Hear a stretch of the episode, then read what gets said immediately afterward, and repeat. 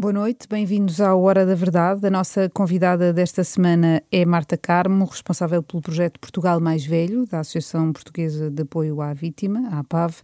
Obrigada desde já por ter aceitado o convite para esta entrevista. De acordo com os dados divulgados o ano passado, todos os dias há em média quatro idosos vítimas de crime ou de violência que pedem ajuda à APAV. Eh, que tendência tem sido verificada desde então, ou seja, nestes primeiros dois meses do ano? Boa noite, obrigada pelo, pelo convite. Em relação à sua, à sua pergunta, a tendência tem sido de uh, ligeiros aumentos do número de pessoas que têm, pessoas idosas, neste caso, que têm recorrido à APAV, ou seja, aumentos uh, não muito significativos, mas com uma tendência constante uh, crescente. isso faz-nos pensar que pode não haver necessariamente um aumento do crime, pode, e esperamos até que seja mais isso do que o aumento do crime, pode querer dizer que as pessoas estejam mais alertas para os serviços de apoio da APAV e, portanto, saibam eh, melhor e como recorrer a eles. Em 2023 tivemos precisamente 1.671 pessoas idosas eh, apoiadas, o que representou um ligeiro, ligeiro aumento em relação aos anos, aos anos anteriores. Nós estamos só a falar de uh, violência física. Estamos a falar eh, de um espectro de crimes bastante alargado. Um, o que é que vos chega nestas queixas? De facto, falamos aqui de diferentes tipos de, de violência. Uh, uh, uh, o que se sabe a nível geral, inclusivamente pelas investigações e, e através da, da, academia, é que a forma de, o tipo de violência mais prevalente será a violência psicológica, em muitos casos, para chegarmos à violência física ou até mesmo sexual, económica ou financeira, existirá muito provavelmente também situações de violência psicológica. O que nos chega mais no caso das pessoas idosas é a violência doméstica, o crime de violência doméstica. Eh, no caso das pessoas idosas, cometido entre cônjuges, tal como nas pessoas mais, mais novas, eh, mas depois também com a particularidade de haver vários casos de violência doméstica cometidos pelos filhos ou filhas ou netos ou netas contra os pais ou mães com quem coabitam, porque isso faz parte, enfim, é um, um dos requisitos do crime de violência doméstica nesta situação em que não há uma relação de intimidade, eh, mas há violência contra alguém com quem coabitamos. Temos depois também muitas situações de violência psicológica traduzida em crimes como ameaça ou coação. Temos também situações de violência económica ou financeira, como por exemplo a utilização dos cartões de crédito. Temos também muitas burlas cometidas contra pessoas de todas as idades, mas aqui com particular enfoque nas pessoas mais velhas e aí sim, eh, muitas vezes por pessoas desconhecidas das vítimas.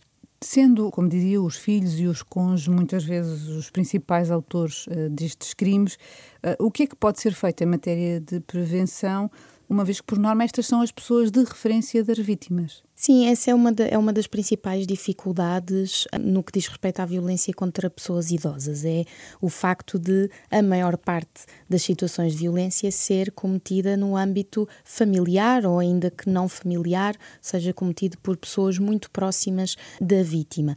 O que significa também muitas vezes que há enfim, para além das, das relações eh, de afetos eh, familiares, pode haver também alguma dependência, e muitas vezes há dependência ou da vítima por parte do, da sua pessoa agressora, que é também sua pessoa cuidadora, por exemplo, ou que presta algum auxílio, ainda que não cuidados de saúde ou higiene, mas outro tipo de, de apoio, como, uh, como levar a consultas, ajudar, enfim, com cartas, com pagamento de contas, etc. E isso é uma das principais dificuldades, podendo também, obviamente, existir dependência por parte da pessoa agressora em relação à pessoa idosa vítima, no sentido, por exemplo, imaginemos o caso de um filho ou uma filha que ficou desempregado e que volta para a casa dos pais. Essa situação de dependência económica muitas vezes também são aqui fatores de risco à violência. Isto causa dificuldades, obviamente, depois no momento da, da intervenção, não é? Eh, portanto, muitas vezes é, é, é muito difícil evitar eh, retirar a pessoa a vítima dessa situação. Até que ponto o idadismo, ou seja, o conjunto de comportamentos discriminatórios com base na idade, uh, que muitas vezes estão tão entranhados na, na, nossa sociedade e na maneira também como nos relacionamos uns com os outros, pode uh, conduzir à violência contra esta população, contra esta faixa etária? Eu acho importante dizer, em primeiro lugar, que o idadismo, como disse bem, apresenta a, a discriminação com base na idade e isso aplica-se a qualquer idade. É claro que também na, no tipo de sociedades que nós vivemos atualmente e que valorizam muito a produtividade, a individualidade, a, a juventude, as pessoas idosas são muitas vezes vítimas de uma série de comportamentos e de negação de acesso a determinados direitos ou determinados serviços com base nessa idade avançada, por não encaixarem nesses uh, valores socioculturais que nas sociedades, pelo menos ocidentais, são tão valorizados. A relação com a violência aqui, eu penso que é, é, bastante visível porque estas ideias que estão na base no idadismo levam-nos a normalizar uma série de comportamentos que na prática se traduzem, muitos deles, em violência e particular violência como, psicológica. Como por exemplo? Como por exemplo, associarmos as pessoas idosas a uma menor capacidade física, mas essencialmente cognitiva e de memória, faz-nos, ou faz muitas famílias, por exemplo, achar que a partir de certo momento têm e podem, que não podem, na verdade, uh, lidar e gerir todas as questões patrimoniais, por exemplo, ou todas as decisões importantes que tenham que ver com onde a pessoa mora ou não. Uh, e, enfim, há aqui uma série de ideias enraizadas também nestas dinâmicas familiares que temos no nosso país, que muitas vezes dão aso depois a situações concretas de, de violência, uhum. de negação do exercício dos direitos das pessoas, sem haver necessidade para isso.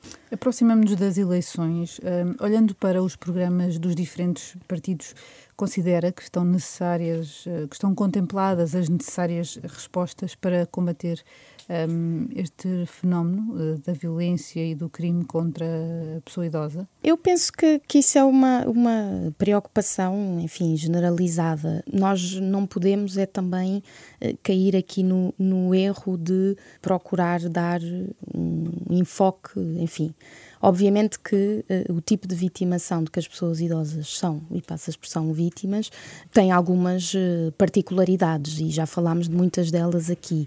Uh, eu penso que, mais do que procurarmos dar um enfoque muito especial em diferentes grupos, devemos, no geral, procurar que existam sérias medidas de prevenção da violência desde cedo, e isso, obviamente, depois vai impactar também a nossa capacidade como pessoas mais velhas, de nos defendermos e de reunirmos aqui uma série e, de fatores protetores. E olhando então para o fenómeno de forma mais abrangente, uhum. que não apenas a violência contra, contra os mais velhos, considera que, os, que esta é uma questão a que os partidos têm dado atenção? Não particularmente, enfim, eu acho que uh, os partidos têm sempre estado preocupados com, com, com esta questão e, inclusivamente, têm enfim, demonstrado o seu apoio à APAV e, e têm também vários partidos já realçaram a importância da existência de associações e organizações como a APAV.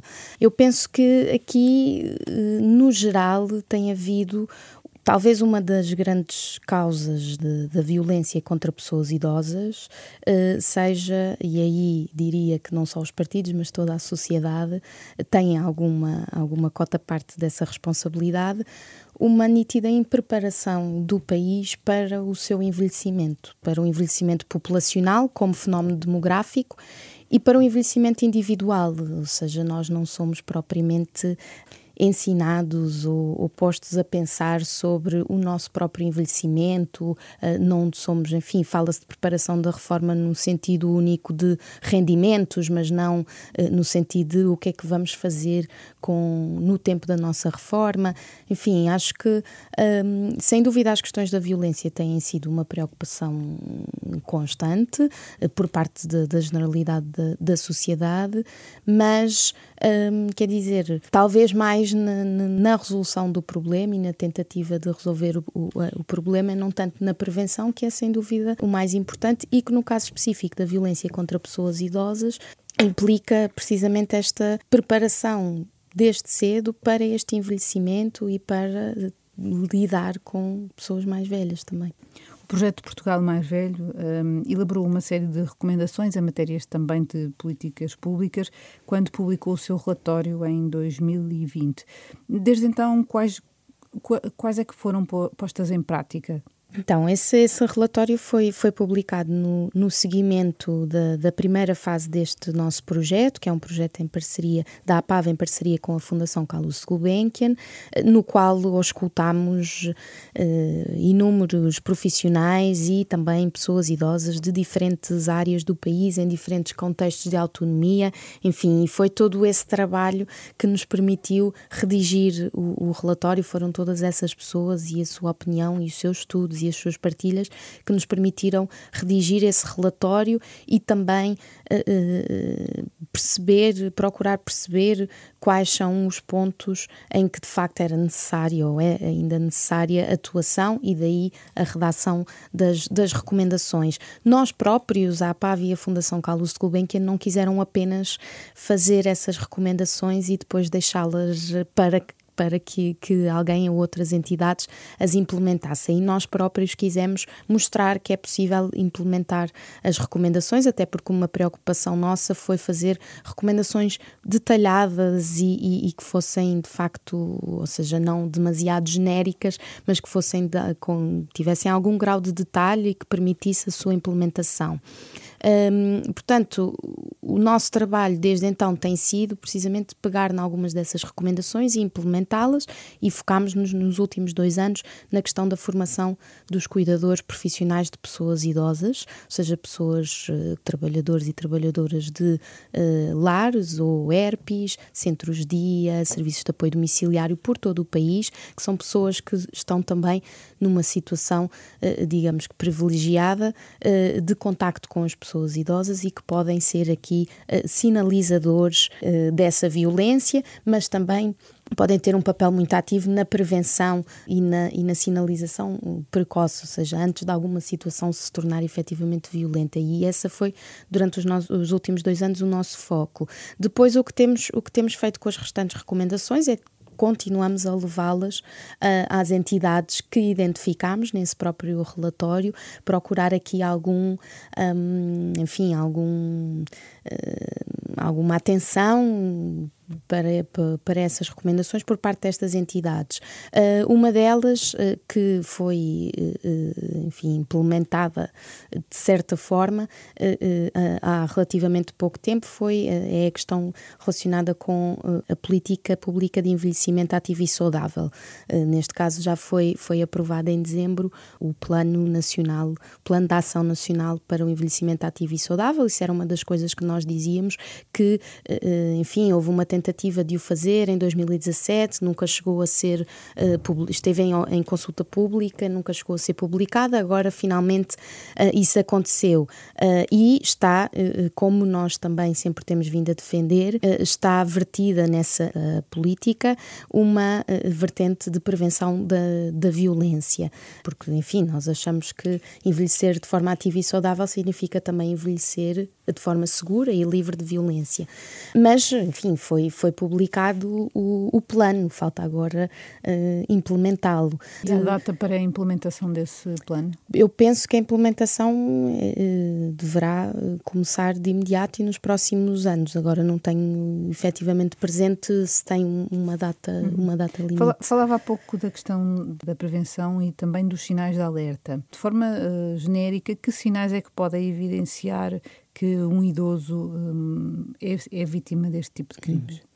Então, nós aqui temos é, são é aquilo que normalmente chamamos os indicadores de violência, não é? E em primeiro lugar é preciso ter em conta que o indicador é apenas um indicador, não é um, ou seja, nós até podemos observar algumas destas coisas eh, e não devemos partir logo do princípio que aquela pessoa está a ser vítima de violência. Devemos é tentar perceber, falar com a pessoa, tentar reunir mais informação antes de decidir fazer alguma coisa, a menos que achemos que a, que, que a vida da pessoa está em risco e aí sim, uhum. obviamente, perigo para a vida, devemos sempre logo chamar as autoridades. Uh, mas uh, temos aqui diferentes tipos de indicadores. Os indicadores físicos, uh, como nódoas negras, fraturas, hematomas, queimaduras, sinais de de, malnutrição ou, ou, pouca hidratação, enfim, uma pessoa idosa que uh, esteja uh, vestida, esteja suja, esteja vestida com roupa que não se adequa à sua estatura, nem à, estação do ano, por exemplo. Uh, temos aqui estes sinais físicos, podem ser sinais de violência física, podem também ser sinais de que aquela pessoa não está a receber os cuidados que necessita e, portanto, está a haver alguma situação de negligência na prestação de cuidados ou até mesmo de abandono. A pessoa pode estar completamente sozinha e a precisar de algum tipo de, de apoio. Depois temos uh, uh, indicadores mais relacionados com o comportamento, quer da pessoa idosa na perspectiva de potencial vítima, quer da pessoa agressora ou potencialmente agressora. E temos no lado da, da pessoa idosa vítima medo, insegurança, eh, não querer responder quando é eh, questionada, por exemplo, imaginemos numa consulta no médico de família ou com um assistente social da junta de freguesia, enfim, alguém que tenha algum tipo de contacto, eh, procure fazer algumas perguntas sobre a situação em casa e quem é que presta algum apoio e como é que é a relação com os filhos e uh, pessoas que são muito, se mostram muito reticentes ou recusam-se até veementemente a responder, pode querer dizer que estão, enfim, a querer esconder uhum. alguma, alguma coisa. Depois temos sinais também do comportamento da pessoa que poderá ser a pessoa agressora, como o pouco autocontrolo, agressividade, o demonstrar estar sobrecarregado com a prestação de cuidados, um, enfim, temos aqui vários, vários indicadores. Falando agora de violência doméstica, os dados apontam para 22 mortes em 2023, a maioria das quais mulheres. O que é que continua a falhar para que eh, tenhamos estes dados? Não sou a, a, melhor pessoa para lhe falar de, de violência uh, doméstica. Obviamente, tenho aqui algum conhecimento também no que diz respeito às pessoas idosas que são vítimas de violência doméstica, porque, como lhe disse, das pessoas idosas que, que, chegam até à PAVA, a maioria é vítima de violência doméstica pelo cônjuge ou pelos filhos. Em relação ao, ao que continua a falhar, eu penso, enfim, que, que poderá uh, ser a proteção uh, da vítima. Não é que não existam medidas de proteção, mas uma efetiva proteção da vítima em determinados momentos mais críticos do, do processo.